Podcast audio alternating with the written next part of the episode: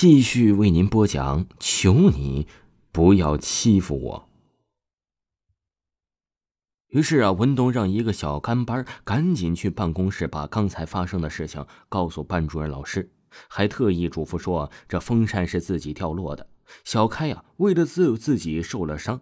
之后，文东走上前去，搀扶着小开去了医务室。小开的身体似乎很特别。等到达医务室的时候，伤口已经基本愈合了，只是简单的进行了一下包扎。之后，文东和小开又离开了医务室，但是没有去教室，而是去了学校后操场的篮球场上，并排坐在篮筐下面，像一对老朋友一样聊起了天说说吧，你们从什么时候发现自己这样子的？文东问道。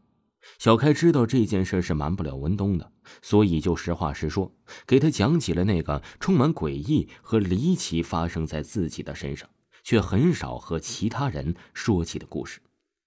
故事啊，还是发生在小开很小的时候，也就是六七岁吧。从小啊，这小开的性格就比较内向，不怎么爱说话。一开始大家还都以为小开是个哑巴，或者是脑子有问题。其实啊，这小开的身体是非常健康的，也因为小开这个性格特点，小伙伴们呢都不怎么喜欢和小开一起玩耍，还经常的欺负他。为此啊，小开都是独来独往，一个人在玩。不过为此，小开却并不觉得怎么孤单，因为在一个隐秘阴暗的角落。或者在夜幕降临的时候，就会有好多人陪着张小开一起玩。这些人是有大人也有小孩有男人也有女人。他们非常的厉害，那是上天入地，穿墙越脊，无所不能。他呀还会变好多好多的魔术。和他在一起啊，小开会特别的开心。小开不知道自己之所以会看到这些，是因为自己有一双阴阳眼。虽然呢，这些玩伴有的时候会很恐怖，但是小开一点也不害怕，因为小开知道他们对自己很好，不会欺负自己，而且呀，还会给欺负自己的人一点点的教训。有了这些看不见厉害的保镖，本来应该是一件很开心的事儿。可是，却让小开呀是万分苦恼不已。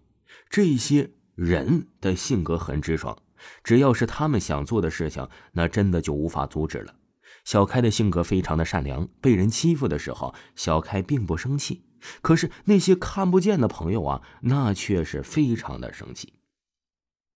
为了阻止那些看不到的朋友报复自己欺负的人，小开不知道受了多少次伤。为了赦免其害，小开呀会善意的提醒每一个要想欺负他的人，不要欺负自己。可是这些人呢，依然不听小开的好言劝说，还会以为小开是在向自己叫嚣。小开好心的帮助了他们，他们还会认为小开是一个怪物，一个不祥之物。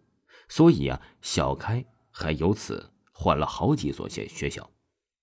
至于之前的那个班霸究竟怎么样了？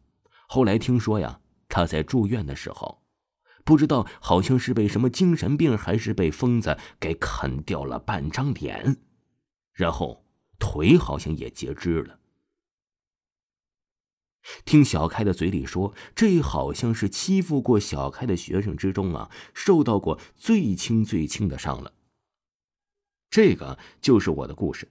你不会也和他一样把我赶出这所学校吧？小开问道。当然不会了，因为你是我文东最好的兄弟。对不起兄弟的人，那你就是畜生。